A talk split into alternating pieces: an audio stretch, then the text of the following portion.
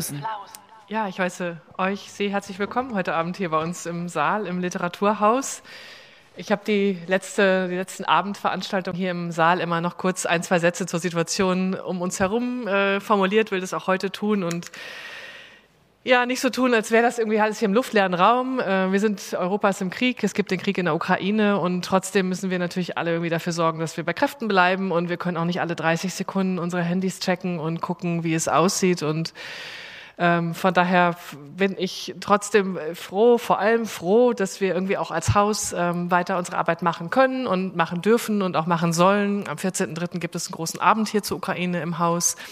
Ähm, heute gibt es ähm, einen anderen großen Abend und äh, die Ver Beschäftigung mit Literatur, das Nachdenken über Literatur hat ähm, ja unter anderem auch jenseits aller Schönheit und Poesie manchmal auch die Funktion, etwas Tröstendes zu sein und auch ähm, was Schönes, sich auch für eine bestimmte Zeit mal in andere Welten begeben zu können. Und von daher schön, dass ihr heute Abend hier seid, äh, im Saal bei uns seid, zur 20. Flause, denn zum 20. Mal setzen wir euch heute Flausen in den Kopf und anlässlich dieses Jubiläums holen wir die Flause aus dem Digitalen ins Analoge in unseren Saal. Das heißt, ähm, heute sind Thomas, Stein, Thomas von Steinecker und Caroline Kallis hier auf der Bühne zu Gast. Normalerweise gibt es das Format digital. Auch heute wird die Folge digital nachzuhören sein im Nachgang äh, zu den anderen 19 Folgen.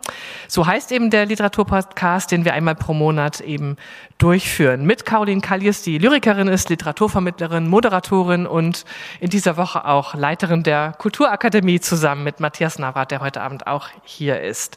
Und zur 20. Folge haben wir Thomas von Steinecker zu Gast hier heute auf der Bühne. Er ist in erster Linie Schriftsteller, macht aber auch viele andere Sachen, Filme zum Beispiel, kennt sich gut aus mit Comics und hat zuletzt ein Buch geschrieben, das sich mit gescheiterten Kunstwerken beschäftigt. Auch hier spielen die Flausen, die verrückten Ideen auf eine bestimmte Art und Weise eine Rolle, könnte man sagen. Der Podcast ist zugleich nicht nur ein normales Gespräch zwischen Autor und Moderatorin, sondern zugleich auch immer eingebettet in ein kleines Literaturquiz, das uns oftmals auf die Spur setzt zu den großen Fragen des Schreibens. Aber viel mehr will ich dazu auch gar nicht sagen und auch gar nicht verraten. Wie gesagt, alle anderen 19 Folgen und auch die von heute Abend könnt ihr auf unserer Website wie auch auf den Plattformen iTunes, Spotify und anderen nachhören. Jetzt aber viel Spaß und herzlich willkommen hier Thomas von Steinecker und Caroline Kallies.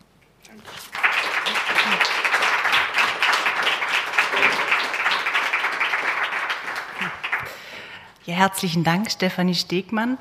Ähm, und herzlich willkommen an alle hier im Saal. Herzlich willkommen, Thomas von Steinecker.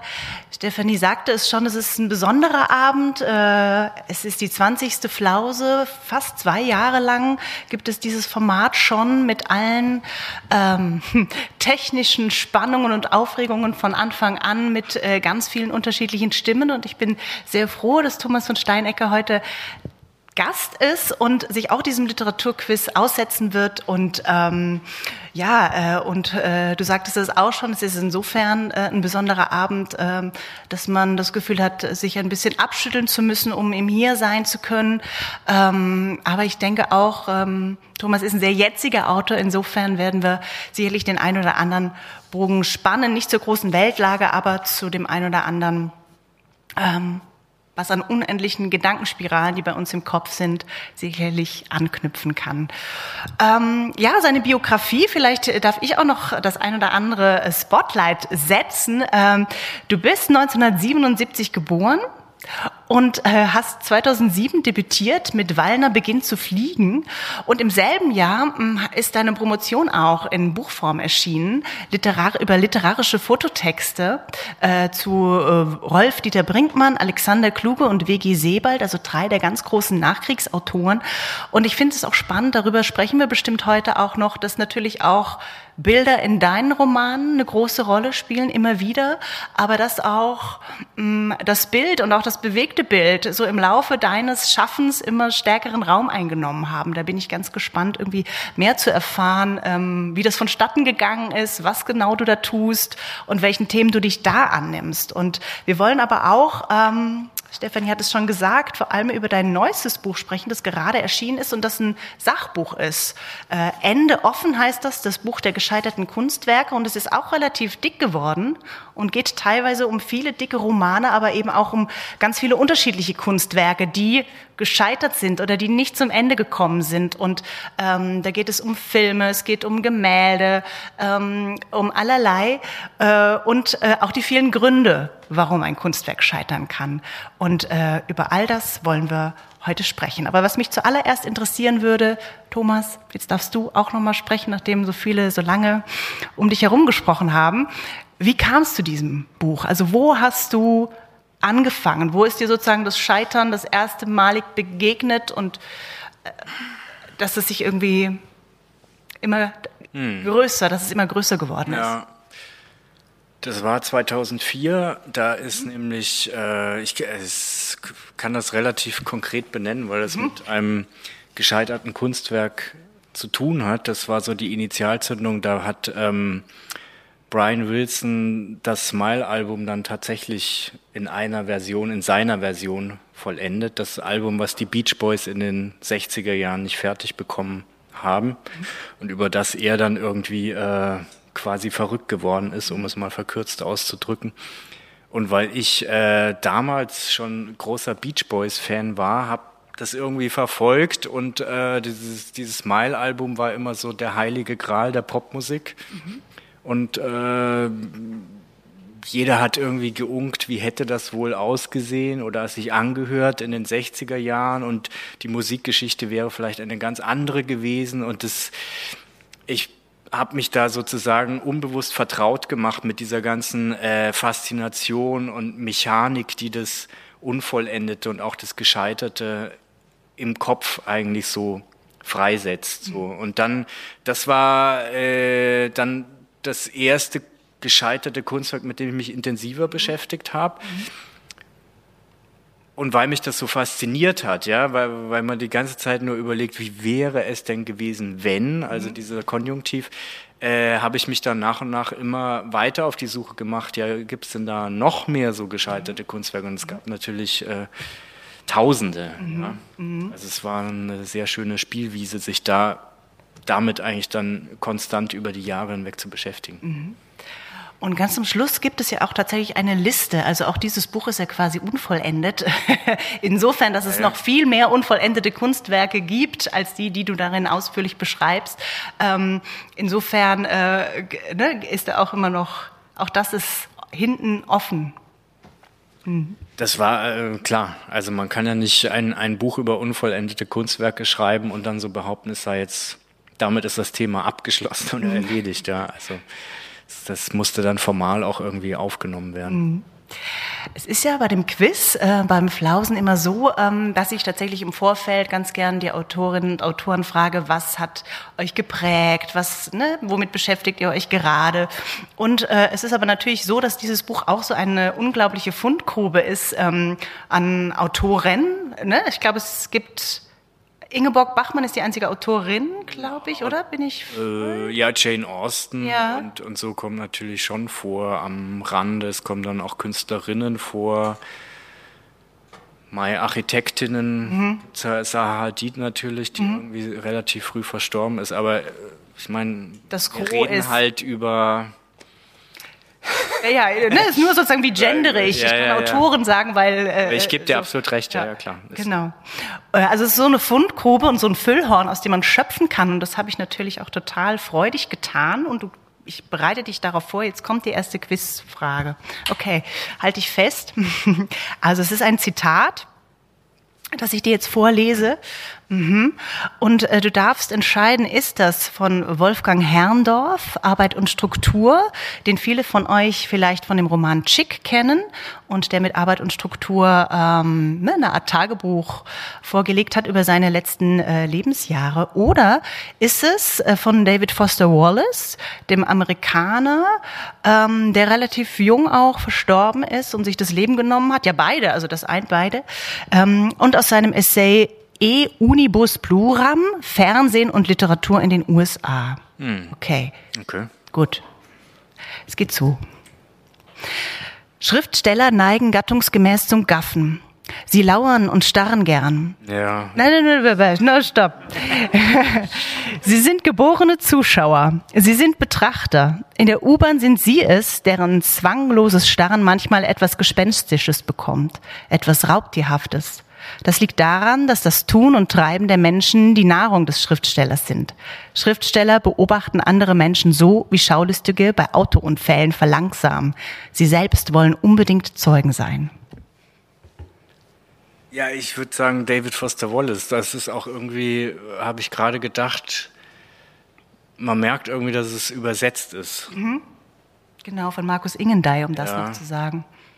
Ne, man müsste mal das sich genauer anschauen, warum man merkt, dass es übersetzt ist. Also so würde, hätte nicht nur Herrndorf nie geschrieben, sondern so würde ein deutscher Schriftsteller, deutsche Schriftstellerin würde so nicht schreiben, weil es kein richtiges Deutsch ist irgendwie. Okay. Man merkt, dass es aus dem Englischen irgendwie kommt. Okay. Ja, auch das Wort Gaffen ist irgendwie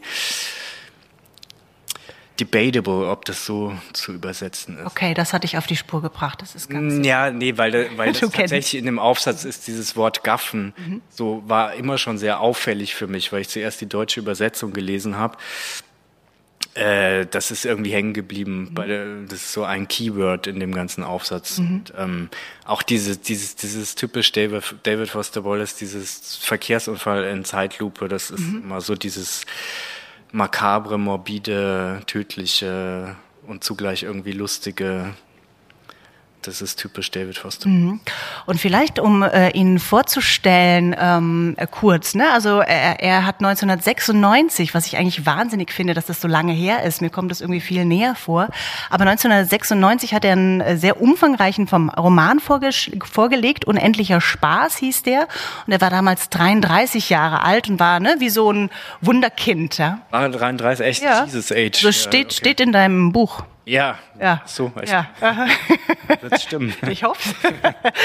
genau, und er war halt ne, wie so ein, so ein Rockstar, also betrat er quasi so die große Bühne und, und es war einfach auch so ein unglaublich dicker Klops. Und ähm, anschließend arbeitete er an einem neuen Roman, der quasi ne, irgendwie ebenbürtig sein konnte und darüber, ja, was ist darüber passiert?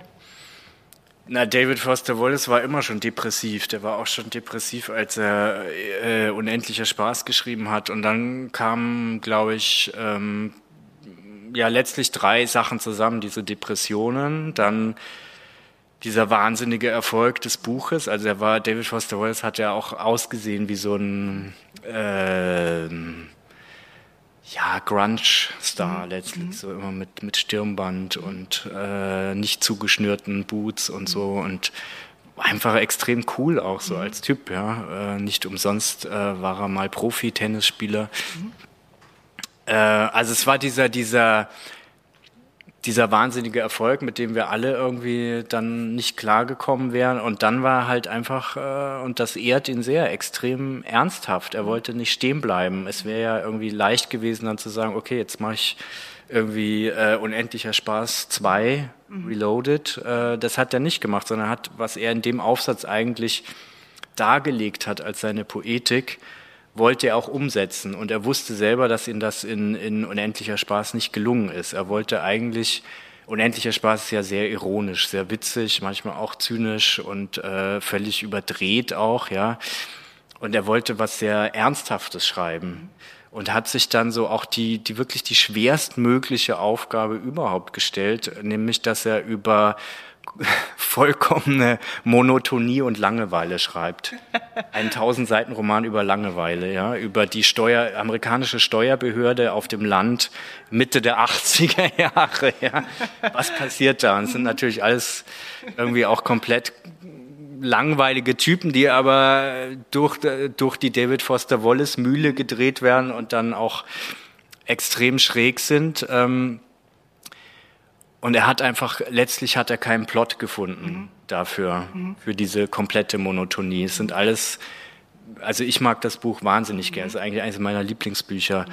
Ich finde es auch viel besser als Unendlicher Spaß, weil es diese Ernsthaftigkeit hat. Es sind lauter Kurzgeschichten eigentlich über sehr schräge, sehr amerikanische Typen die alle in dieser Steuerbehörde arbeiten. Mhm. Und vielleicht kann man sagen, ne, dass der Titel ist Der bleiche König. Also es wurde anschließend auch, obwohl es quasi Fragment blieb oder ja. ne, nicht von ihm abgesegnet wurde, als etwas Fertiges publizieren. Genau. Mhm. Und das waren diese drei Gründe, also Depression, großer Erfolg und äh, letztlich das Scheitern an so einem Werk, an dem man eigentlich nur scheitern kann. dann hat er sich eben aufgehängt. Mhm.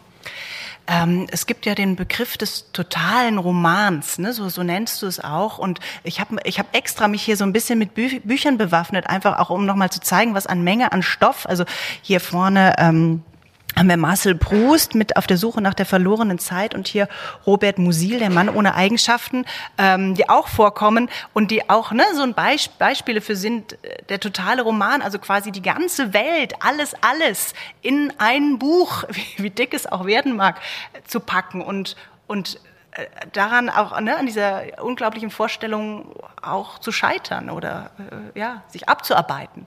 Ja, man könnte eigentlich sagen, die einzig gemäße Form, einen totalen Roman zu schreiben, ist ihn nicht zu vollenden. Mhm. Also nicht nur, weil, weil er eben über alles geht und dann auch über das Nichtgesagte, was dann eben anfängt, wenn die leeren Seiten beginnen, sondern weil in dem Fall auch diese beiden Autoren, das ist buchstäblich eben ihr Lebenswerk mhm. gewesen, ja, an dem sie einfach jeden Tag mhm. bis zum Ende ihres Lebens geschrieben haben. Das war ihr Lebensinhalt. Mhm. Und insofern konnte es dann auch nur irgendwann abbrechen, weil mhm. sie natürlich für sich den Plan hatten, endlos weiterzuschreiben. Das ist ja vielleicht auch die, so der, der größte Traum eines, eines Autors überhaupt, einfach auf ewig äh, schreiben zu können. Mhm. Mhm. In dem Essay äh, von David Foster Wallace geht es ja auch darum, sozusagen, wie kann man die Medien oder ne, das Mediale so mit in die Literatur bringen. Und mein Gefühl ist, dass das eigentlich etwas ist, was du auch schon von Anfang an eigentlich für dich so mitreflektiert hast. Ne? Also äh, wie schon erzählt, du hast nicht nur zu diesem Thema promoviert, sondern tatsächlich auch in deinen Roman, ähm, sei es ne, bei Wallner beginnt zu fliegen, deinem Debüt, hast du schon so mit äh, äh einem kurzen Comic sozusagen experimentiert, aber bis hin auch zu dem Roman Das Jahr, in dem ich aufhörte, mir Sorgen zu machen und anfing zu träumen, ähm, ne, wo du auch dann ne, mit Listen und Fotos und und äh, ähm, so, also wo siehst du für dich, also wa, wa, was ist für sozusagen für dich das das Mehr dieser Fotos, wenn ich so blatt mal frage irgendwie, mhm. ne? Ähm, weil ich, ja, ich frage erstmal, bevor ich eine These ja. dazu habe. Naja, das das war bin da irgendwann wieder davon abgekommen, aber eigentlich würde ich gerne da auch wieder hinkommen. Es hat auch einfach äh, pragmatische Gründe. Das war, kam eigentlich aus der Überlegung oder aus dem aus der aus der Wahrnehmung raus, dass ein Buch ja letztlich immer schon viel mehr war als nur ähm, mit Buchstaben bedruckte Seiten. Wenn man sich die mittelalterlichen Handschriften anschaut, das sind fantastische Bilder drin oder Buchstaben, die plötzlich zu irgendwelchen Tieren werden. Ähm, also so das Gefühl, nicht nur, ich behaupte jetzt auch mal äh, etwas größenwahnsinnig, dass ich immer einen totalen Roman schreiben möchte, ja, in jedem Buch, aber das auch noch auf das Formale irgendwie zu übertragen, dass man sagt, äh, ich, ich mache jetzt nicht nur, nicht nur Wörter und Buchstaben, weil ein Buch und ein Roman einfach auch tatsächlich alles sein kann. Und aber was, was, was dann etwas äh, das ist ja auch äh, vielleicht äh, eine große Sinnlichkeit, die davon ausgeht, dass man ein Buch sinnlicher macht, dass man es auch jetzt, was ich bei dem Buch sehr gern habe, ist, dass es so haptisch irgendwie äh, am Umschlag interessant ist. Auch das Konzept innen mit den Abbildungen und den äh, Weiß auf Schwarzdruck und so weiter, das ist auch letztlich ein Konzept, was mir sehr wichtig war, ja. Ähm, das, diese Sinnlichkeit und deswegen äh, bin ich auch gar kein Fan von, von äh, Hypertexten oder äh, digitalen mhm. Projekten und so, wo, wo man dann sofort sagt, ja, aber du kannst doch da Multimedia machen und so. Nee, ich brauche irgendwie dieses, dieses Anfassen, ja. Und auch äh, wenn man dann irgendwie einen, einen, einen Link irgendwie reinmacht oder so, das ist schon ein bisschen erbärmlich dann auch. Okay. Weil meine, Entschuldigung, meine These war, Du hast gefragt. Ja, ja, eben. Das, ja, ja. ähm, äh, dass ich mir dachte, ähm, also weißt du, ob du, ähm, wie soll ich sagen, also äh, dass es den Dreh hat, dass du äh, äh, auch einen Plot, den du erzählst und alle drei Romane, die ich hier zu kurz mit einem Titel anskizziert habe, sind ja komplett unterschiedliche Romane. Ne? Also sie erzählen ja was ganz anderes. Aber dass du dann doch irgendwie sozusagen wie dem Plot nicht also sozusagen, dass du den Leser nicht so irgendwie in die Fiktion entlassen willst, sondern immer irgendwie wieder auch ihn unterbrechen möchtest und sagen möchtest, schau um diese Ecke oder äh, ähm, so. Ja, ich glaube, ich würde es gar nicht so so betrachten, weil das, das Spannende ist eigentlich, wenn man, wenn es den Leser nicht aus der Fiktion zieht, mhm. sondern wenn er es wie, wie selbstverständlich mhm. annimmt. Mhm. So wie ähm, irgendwie das, das, das beste Hörspiel aller Zeiten ist das von H.G. Wells, mhm. äh, Krieg der Welten. Äh, das daherkam wie eine Live-Reportage und ganz Amerika hat damals gedacht, äh, die Außerirdischen sind wirklich gelandet, äh, nur aufgrund dieses Hörspiels, mhm. ja, weil, weil eben die Fiktion so groß war, dass sie plötzlich ähm, die Wirklichkeit überwuchert hat oder äh, äh, stärker war als die Wirklichkeit oder mhm. mit ihr eins wurde. Und mhm. das ist eigentlich, das ist eigentlich so das, das, das, das, das große Ziel. Mhm. Das, ähm, dass man ein auch ein, ein fiktives Buch so völlig selbstverständlich nimmt und dann völlig reingezogen wird mhm. und alles akzeptiert, was darin passiert, auch das Fantastische oder Unwahrscheinliche. Mhm. Und dass äh, diese, diese neue Gravitation mhm. über einem Planeten herzustellen, das, das ist, glaube ich, immer so das Ziel, was ich würde jetzt nicht behaupten, dass mir das jemals gelungen ist, aber man braucht ja auch irgendwelche Ziele, an denen man dann scheitert. Mhm. Ähm, und so habe ich dann das Gefühl, es verschiebt sich so ein bisschen in dem, was du tust. Ähm, wir machen den äh, äh sozusagen den, äh, den Stopp äh, bei, äh, bei den Graphic Novels und den Comics, mit denen du dich äh, ne, nicht nur beschäftigst, ne, also auch Rezensionen dazu schreibst, sondern tatsächlich auch selber welche schreibst, immer in Zusammenarbeit auch mit den Illustratoren oder mit den ähm, Zeichnern und Zeichnerinnen. Und das hier ist schon erschienen, der Sommer ihres Lebens. Barbara, Barbara Jellin hat die Bilder äh, gemalt ähm, und du hast den Text geschrieben. Und, du, und ich glaube, auch ein weiteres Projekt kommt zum Ende, auch ein, eine Graphic Novel über Stockhausen, ne, mit dem du dich intensiv auseinandergesetzt hast, also einem Komponisten der neuen Musik, ähm, der dich, glaube ich, schon relativ lange begleitet. Deswegen meine Frage so, da scheint es sich so von außen hin so ein bisschen dann von der Textlastigkeit stärker so ins Bild, in die Bildlastigkeit zu verschieben. Kann man? Ich glaube, das scheint nur so, weil das war immer schon äh, immer schon angelegt. Du hast, hast ja auch gesagt, im ersten Roman waren schon so kleine Comic-Sequenzen und schon schon damals wollte ich irgendwie einen Comic machen. Es hat sich dann nur, sage ich mal, so eine Kollaboration ist ja auch nicht einfach. Mhm. Äh, du sagst, hast jetzt so leicht, leicht fertig gesagt, Bild Barbara Jelin, äh, Text ich. Äh, so ist es natürlich nicht. Mhm. Ja, das ist eigentlich eine totales Amalgam gewesen und wir haben uns gegenseitig. Natürlich ist sie die Zeichnerin und ich Plot und Text, aber wir haben uns gegenseitig total beflügelt und äh, befruchtet und inspiriert. Und wie stellt man sich das dann ne, vor? Sitzt ihr zusammen am Schreibtisch oder äh, werft ihr euch wie immer wieder etwas zu oder wie entwickelt Ja, äh, so, so allgemein könnte man das sagen. Ich habe eben die Geschichte entworfen und jedes Kapitel den, den Plot und die Bilder so beschrieben und was die Dialoge sind und habe das Barbara geschickt und sie hat dann zum Beispiel gesagt, das, das geht überhaupt nicht oder hier fehlt mir noch irgendwas zur Hauptfigur. Also vielleicht so, so ähnlich wie ein Lektor, Lektorin das, das macht, ja. Und dann kam das wieder zu mir zurück und ähnlich war es dann auch bei ihren Bildern, wobei jetzt bei ihren Bildern äh, ich nie, nicht so, mich nicht so kompetent gefühlt habe, dass ich da jetzt groß kritisiere, ja. Aber es war, war dann schon immer wieder, dass ich gesagt habe, hier fände ich es besser, wenn du das machst und so. Es mhm. wurde dann auch, auch heiß diskutiert, ob es mhm. dann wirklich besser ist. Und das ist, das ist dann wirklich eine Teamarbeit, die ich immer mehr eigentlich ähm, wertschätze, weil wenn sie funktioniert, sie wirklich ganz fantastisch sein kann. Das ist auch das, was ich am, am Filmemachen so mhm. mag. Also Zusammenarbeit mit Kameramann, Zusammenarbeit ja. mit Cutter, ja. da kommt einfach etwas raus, auf das du selber nie gekommen wärst. Mhm. Ich hatte vor, vor paar Tagen ein, ein Zitat von Virginia Woolf gelesen, das ähm, Schreiben ist die Elimination of Ego. Mhm. Das trifft es eigentlich sehr gut. Also das ist schon so ein, eine Wunschvorstellung, die mhm. Ich-Ich-Auslöschung eigentlich. Mhm.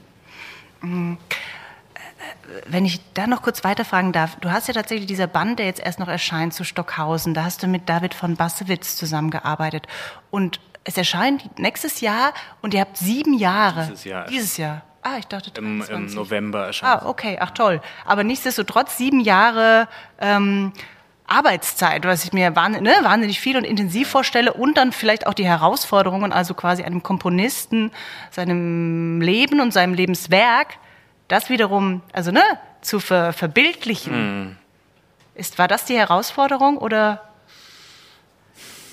Tja, was war die Herausforderung? Also die Geschichte ist, ist so, dass ich als Kind ihn kennengelernt habe und wir bis zu seinem Tod sehr eng befreundet waren und ich immer eigentlich äh, nach einer Möglichkeit gesucht habe, das irgendwie auch für mich persönlich zu verarbeiten, was da eigentlich wirklich passiert ist, weil ich es bis heute nicht so begriffen habe. Es war bestimmt so die, die wichtigste Person in meinem Leben, die mich inspiriert hat als Künstler, ja. Ich meine, klar, wenn du als Zwölfjährigen so jemand kennenlernst und der widmet dich, sich dir irgendwie sehr und geht sehr auf dich ein und fördert dich, klar ist es sehr inspirierend. Aber äh, ich habe mich im Nachhinein oft gefragt, was da, was das eigentlich, äh, wa- was mich so an diesem Menschen fasziniert hat und was ihn dazu gebracht hat, sich irgendwie zu, zu meinem Mentor oder was auch immer zu werden. Und äh, hatte, hatte in verschiedenen Medien probiert, das irgendwie darzustellen. Also ich habe auch in 2009 einen Film über ihn gedreht äh, und habe Texte über ihn geschrieben, habe immer gemerkt, dass das wird dem nicht gerecht, dieser Faszination, diesem, diesem Feuer, was da irgendwie übergesprungen ist. Und dann, dann war Comic irgendwie so das, das, das Naheliegende, aber ich, kann- ich kann jetzt nicht theoretisieren, warum, warum Comic jetzt das, das Gemäße war für mich. Es hat einfach gepasst. Und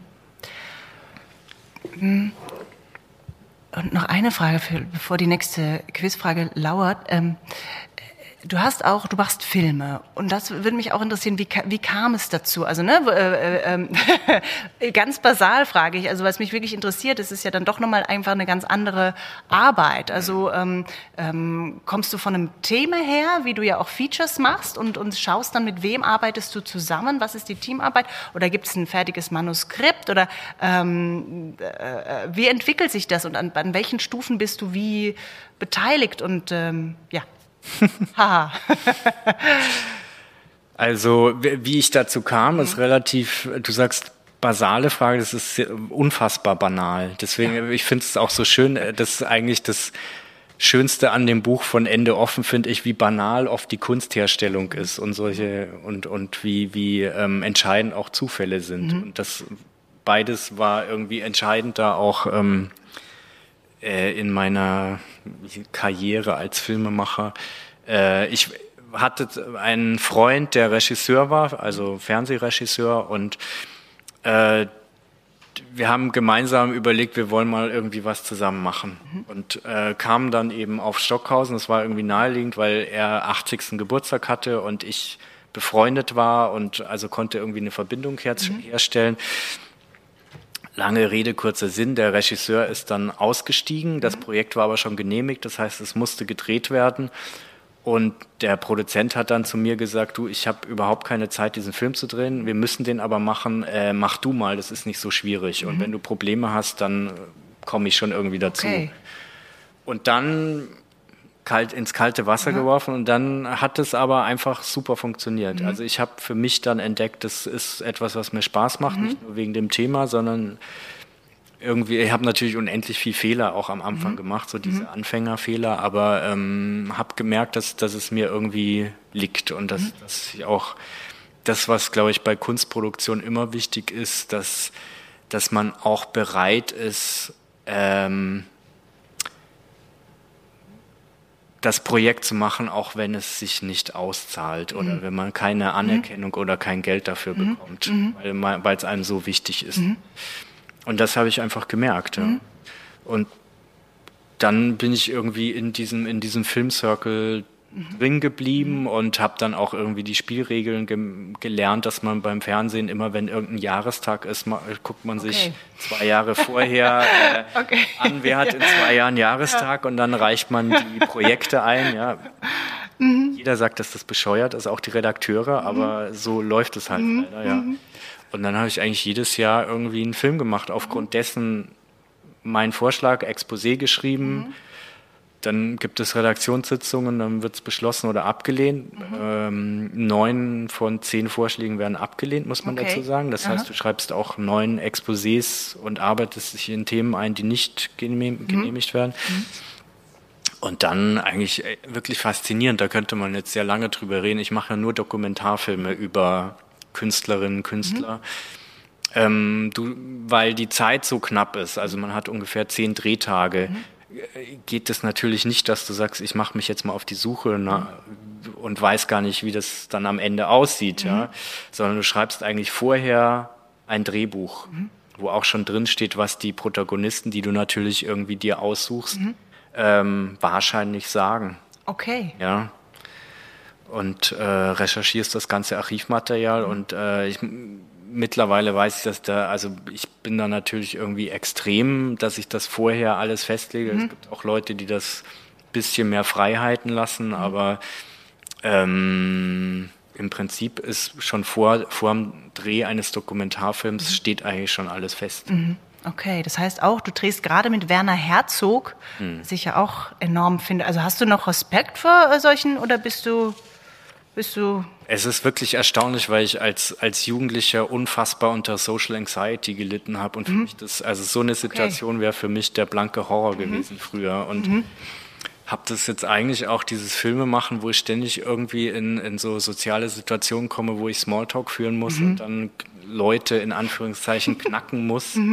Ähm, habe ich eigentlich auch so als, als, äh, als Schule aufgefasst, für mich als Lernprogramm. Und damit bin ich eigentlich ganz gut gefahren. Ich glaube, man, sollte sein ganzes Leben einfach als großes Lernprogramm greifen und dann kann eigentlich nichts Schlimmes mehr passieren. das ist sehr schön. Nicht alles vorher auswendig. Ja, äh, cool. Okay, wir kommen zur zweiten Quizfrage. Mm, Du bist bereit? Also, ist das entweder hier aus äh, Marcel Brust auf der Suche nach der verlorenen Zeit? Aha. Ähm, da kann ich natürlich reichhaltig schöpfen. In der Übersetzung von Eva Rechel-Mertens. Ähm, oder, pass auf, ist das von dem Schweizer Autor Hermann Burger? Okay, ich habe den- eine Chance. Gut. Du hast nicht, ja?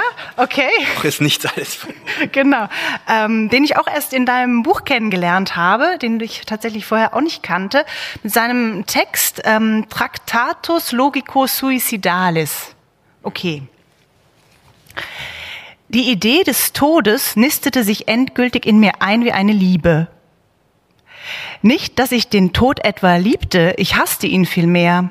Aber nachdem ich zweifellos von Zeit zu Zeit an ihn gedacht hatte wie an eine Frau, die man noch nicht liebt, haftete das Denken an ihn jetzt so vollständig in der tiefsten Schicht meines Gehirns, dass ich mich mit keiner Suche beschäftigen, mit keiner Sache beschäftigen konnte, ohne dass ich diese erst durch die Idee des Todes hindurch gegangen wäre. Und selbst wenn ich mich mit nichts beschäftigte und mich völliger Ruhe hingab, leistete mir die Idee des Todes so unaufhörlich Gesellschaft wie die Vorstellung von meinem Ich.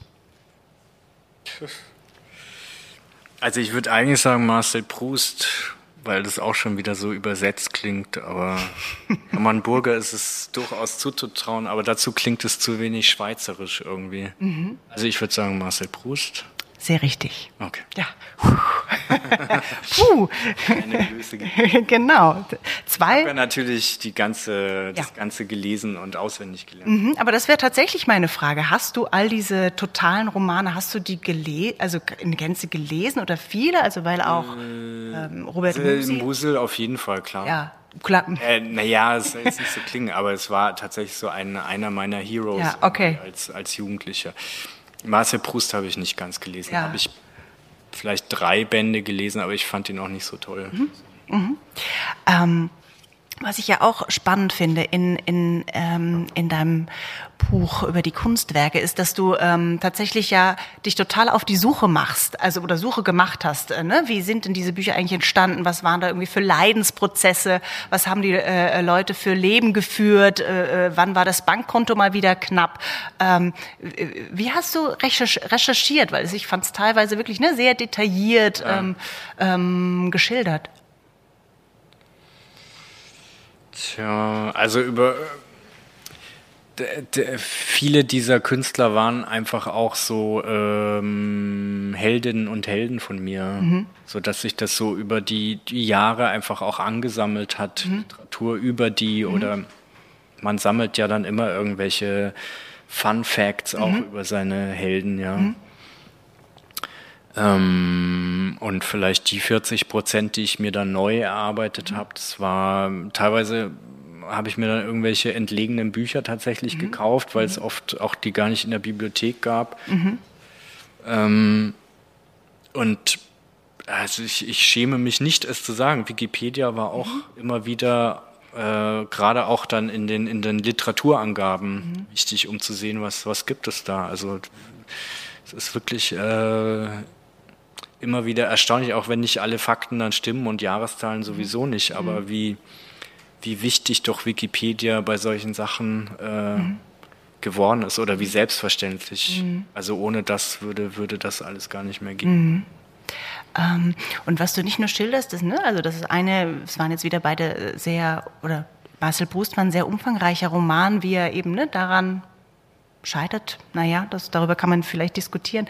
Ähm, aber tatsächlich auch immer wieder, was ist die Herausforderung, einen Verlag dafür zu finden? Ne? Also auch da von Thomas Bernhard erzählst du mit seinen Verwerfungen, mhm. mit Unselt ähm, und so weiter. Also was ist es auch für eine Herausforderung, mit diesen Projekten jemanden zu finden? Äh, weil wie lange braucht das, das zu schreiben, ne? dass man da unterstützt wird, ähm, irgendwoher, woher auch immer das Geld kommt? Also da hast du auch ganz viele unterschiedliche Beispiele. Ja. Mhm. Oder was, was, was, was ist die Frage? Ähm, wie schwierig es für, für die Autorinnen und Autoren war, einen Verlag zu finden? Oder? Das, aber auch einfach ihren Lebensunterhalt zu bestreiten mit so einer Art Projekt. So. Ja, es, ähm, es ist erschütternd. Mhm. Also ähm, Proust hatte ja dann, wenn wir jetzt bei dem Beispiel mhm. bleiben, das Glück, dass er dann irgendwann ähm, nach Erscheinen des ersten Bandes äh, so viel Erfolg hat und so viel Preise gewonnen hat, dass, dass er dann wirklich so eine literarische Sensation wurde. Und aus dem war er einfach äh, Millionenerbe, der zwar mhm. auf sehr großem Fuß gelebt hat, aber ähm, er hatte jetzt keine akuten Geldsorgen, ja. Äh, während bei Musil, das ist, das äh, hat mich dann auch nochmal erschüttert, als mhm. ich das äh, im Detail gelesen habe, dass ihn einfach dann auch niemand mehr kannte mhm. und niemand mehr, der hat dann letztlich halt äh, von, von dem Vorschüssen und von sehr großzügiger Unterstützung von Rowold gelebt, mhm. aber auch eine Unterstützung, wie sie heute gar nicht mehr vorstellbar mhm. ist eigentlich. Mhm. Aber hat der auch äh, einfach nicht, nicht wirklich geliefert, mhm. das, wofür er die Vorschüsse bekommen hat. Mhm. Und als er dann gestorben ist, ich weiß nicht, waren irgendwie drei Leute dann bei der Beerdigung und ja. es stand nichts in der Zeitung ja. und äh, unvorstellbar. Und mhm. es hilft ihm ja auch nichts, dass, äh, dass wir ihn jetzt alle toll finden und ja, er in der Literaturgeschichte steht. Also das, das, sind schon immer so Sachen, wo man Knoten, also ich kriege da einen Knoten im Hals, ja. einen Kloß im Hals. Ja. Mhm. Ähm, wenn wir auch nochmal, ähm, ich bin so dreist, den Bogen nochmal schlagen zu dem, was du, womit du dich inhaltlich beschäftigst und was Themen sind. Da habe ich, weil das Thema jetzt, ne, also bei Proust dieses Zitat, der Tod war. Mein Gefühl ist tatsächlich auch, dass es etwas ist, was vielleicht jeden Menschen, aber dich in deinem Schreiben auch tatsächlich sehr äh, umtreibt. Also wenn ich hier die Graphic Novel nochmal vor mir sehe, der Sommer ihres Lebens, das auch sozusagen ne, sehr dezidiert am Ende diesen Sterbemoment skizziert und auch ähm, äh, im Ende offen. Mhm. Ist ganz oft, dass du sozusagen die, die Sterbemomente der Künstler irgendwie so ganz, also woher auch immer du das ne, weißt und recherchiert hast, so ganz genau beschreibst. Das ne, quasi, ich glaube, Marcel Proust hat ja quasi fast noch den Stift in der Hand. Ähm, äh, ja, ja, das, das, das, das ist aber alles tatsächlich dokumentiert. Also ja. in dem Buch, äh, das war mir jetzt auch wichtig, ähm, ich wollte da überhaupt nichts ausschmücken oder mhm. so, wie das dann oft irgendwie beim erzählenden Sachbuch neuerdings ist, irgendwie äh, Proust röchelte mhm. und mhm. hustete und mhm. äh, das sind alles wirklich Zeitzeugenberichte, auf die ich mich da stütze. Und oft mhm. wusste man es nicht und wenn man es nicht wusste, habe ich es dann auch nicht reingeschrieben. Mhm. Bei Proust ist es sehr genau dokumentiert, weil sein Bruder Arzt war, der ihn dann bis, bis über den Tod hinaus bevor, äh, ähm, betreut hat. Mhm. Ja, äh, was die Faszination des Todes, ja. Äh, ich habe ein Problem mit Abschieden. Vielleicht mhm. ist das meine Therapie. Mhm. das mal abzukürzen. Okay. Ähm, äh, äh, ähm, ich habe gerade auf die Uhr geschaut und äh, erschreckt festgestellt, dass die Zeit schon so weit vorangestritten ist. Ähm, aber ich wollte auf jeden Fall noch äh, auf deinen äh, letzten Roman, der aber auch schon wieder von 2016 ist, gell? Mhm. Äh, er hat schon wieder ein paar Jahre auf dem Buckel, die Verteidigung des Paradieses ähm, zu sprechen kommen im Sinne von, mh, dass es ja ähm, auch eine Endzeitgeschichte äh, ist, also eine Dystopie. Ähm, wir erfahren von Heinz, der uns diese Geschichte erzählt, einem Jugendlichen, ähm, das quasi in der Anfangssituation alle um ihn herum äh, gestorben scheinen, außer wenige, die sich ähm, in die bayerischen Alpen zurückgezogen haben. Und ähm, äh, ich wäre neugierig von dir zu wissen. Also weißt du, wie sich jetzt für dich auch gerade anfühlt im Moment, wo man das so ein bisschen das Gefühl hat, Dystopie holt einen vielleicht ähm, ein? Ja, also du hast ja gesagt, der Roman ist von 2016 mhm. und ähm, also nächstes Jahr erscheint mein, mein neuer Roman, den ich dann geschrieben habe, äh, 2016 anfangend. Mhm. Ja, da ist eigentlich das, das finde ich eigentlich die viel interessantere Variante, weil der beginnt zwei, äh, 1991, was so für mich das irgendwie das, das, das unbeschwerteste Jahr der Menschheitsgeschichte war, mhm. wo man mhm. irgendwie dachte, alles, alles wird super und gut mhm. und wir haben es geschafft. Und ähm, da ist die Hauptfigur, ist da zehn und dann begleitet der Roman eigentlich sein ganzes Leben zusammen mit seinen Freunden und seiner Familie und ich habe den Roman eigentlich 2019 oder 2020 einmal durchgeschrieben gehabt. Mhm. Also ich schreibe immer erst nach vielen Anläufen einmal, einmal durch und dann bearbeite ich, bearbeite mhm. ich, bearbeite ich. Mhm. Aber am Grundkonzept ändert sich dann nichts mehr.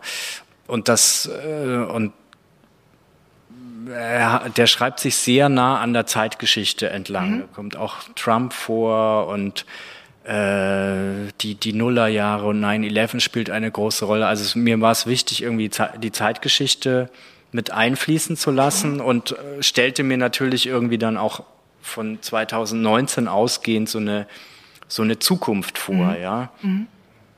Ähm, und jetzt selber festzustellen, dass, äh, dass quasi äh, jedes Jahr irgendwie was Weltgeschichtliches passiert, wo, wo, wo ich mich frage, wie kann ich das, soll ich das überhaupt in den Roman mhm. einfügen oder ich immer die, die, das, das Aktuelle in den Roman zu nehmen, tut ja mhm. oft auch dem Roman dann nicht, nicht besonders gut, mhm. weil in zwei Jahren sieht die Welt dann auch schon wieder anders aus. Wie schafft man äh, so die genaue Balance zwischen einerseits äh, das, das Aktuelle mit einfließen zu mhm. lassen, aber andererseits doch so, so allgemein zu bleiben, dass, dass es letztlich offen bleibt, äh, was da alles passiert sein könnte mhm. oder ähm, dass man sich auch gemeint fühlt. Mhm. So, ja. Und das, das ist eigentlich gerade so die Frage, die mich beschäftigt, weil ich jetzt so in, im letzten Lektorat mhm. des, des äh, Romans liege und mich frage, ja, wie, wie machst du jetzt mit ja. Corona und Ukraine jetzt ja. irgendwie alles?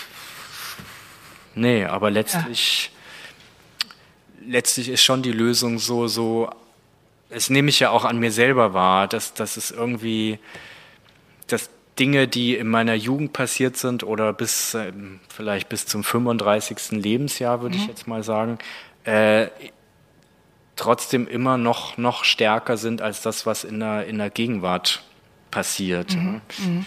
Ähm, dass, dass, dass ich es dann doch versuche, so, so allgemein wie möglich zu halten und dass es jetzt irgendwie falsch wäre, da konkret jetzt auf irgendwelche Ereignisse einzugehen, wo sowieso niemand weiß, wie die jetzt mm. ausgehen oder was mm. für Auswirkungen. Mm. Okay, aber sonst weißt du immer relativ klar, wann dein Roman zu Ende ist? Also weißt du, wann, weil wir vom totalen Roman gesprochen haben, ne, der irgendwie alles mit reinpackt. Hast du ein Gefühl dafür, wann deine Projekte zu Ende Ja, sind? also deswegen werde ich wahrscheinlich auch nie einen totalen Roman äh, schreiben können, weil, weil mir das Ende einfach vom Roman so wichtig ist. Das mhm. ist das, worauf alles mhm. Hinausläuft, ja, wie der. Das heißt, du kennst es früh, du weißt. Genau, und da schreibe ich dann auch irgendwie drauf mhm. hin, ja, mhm. wenn man auf den Berg steigt. Mhm. Ja. Mhm. Okay. Ich bin ja, also manchmal, wenn ich ähm, äh, mich vorbereite hierfür, bin ich wie so ein Trüffelschweinchen. Also ich gucke immer nur, ähm, was gibt's immer so für heimliche Nebenprodukte oder noch irgendwo ähm, Informationen ähm, zu dem, was äh, noch so gibt. Und vielleicht erinnerst du dich an dieses Buch. Die Bibliothek der ungeschriebenen Bücher? Nein. Ach, das, okay. da bist du mal? mit drin. Und ähm, warte mal, hier, äh, da schreibst du ähm, ähm, von dem Buch so oder, oder so, so. Okay. Ja, ja, okay, jetzt. Äh, okay, ähm, genau, da steht, also ne, es ist eine ähm, Publikation, Annette Pehnt hat das unter anderem herausgegeben und da sind Bücher versammelt, die quasi nie geschrieben mhm. wurden. Mhm. Und ähm, da heißt es bei dir, ähm, so oder so, so heißt mein zweiter Roman, der unveröffentlicht und hoffentlich auch bleibt. Ähm, und da fand ich aber sehr schön, dass du sozusagen deine Poetik skizziert, die vielleicht ein paar Jahre alt ist und vielleicht hast du auch einfach nur schnell geschrieben, weil du jetzt so ein bisschen unglücklich reinschaust. Aber da schriebst du ähm, so die, genannt, die sogenannte Wirklichkeit und so die sogenannte Fantasie. Zwischen diesen Polen pendeln all meine Figuren mit dem vagen Gefühl, dass durch eine winzige Verschiebung ein völlig anderes Leben möglich wäre. Zum Guten wie zum Schlechten. Jugend, Jugendsünden oder nein? Das ist echt lustig, dass oft äh, höre ich dann irgendwelche Zitate so, und erkenne es gar nicht wieder und denke mir, wow, also was, Aha, interessant, ja. ja. Also, also ich, es ist auch gar nicht, als hätte ich das gar nicht jetzt gerade geschrieben, mhm. dieses Zitat. Aber klingt okay. Klingt okay. Ja. Kannst du noch mit, ja, mit kann dem, ich okay, unterschreiben, schön. so ja. Schön. Okay, und dann habe ich noch eine allerletzte und und dann äh, enden wir mit dem Ende. Hm, dein eines Buch heißt ja das Jahr, in dem ich aufhörte, mir Sorgen zu machen und anfing zu träumen. Wann wann wird das wieder sein? Ach so, nee, ich mache mir immer Sorgen. Das okay. aber ich träume auch immer. Also das so oder so hält sich in der Waage irgendwie. Okay. So oder so. Mm. Schön. Okay. ähm, dann vielen herzlichen Dank, Thomas von Steinacker. Der Abend ist äh, verflogen. Ich hatte noch so vieles mehr. Äh, von den Beach Boys wollte ich noch sprechen und den Beatles und Orson Welles. Und aber so ist das immer. Sonst genau müssen wir den unendlichen Podcast machen. Aber ich glaube, das macht die Zeit schon. Ähm, ja, dann vielen herzlichen Dank fürs Zuhören. Ähm, herzlichen Dank dir nochmal fürs Kommen und Rede und Antwort stehen. Und wir haben nur zwei Quizfragen geschafft, aber du hast beide richtig beantwortet. Was gewinne ich? Gibt es da hm, irgendwelche Gewinne? Nee, nee, so. da, daran arbeite ich noch. daran arbeite ich noch. Genau, also dann einen schönen Abend noch. Dankeschön. Tschüss.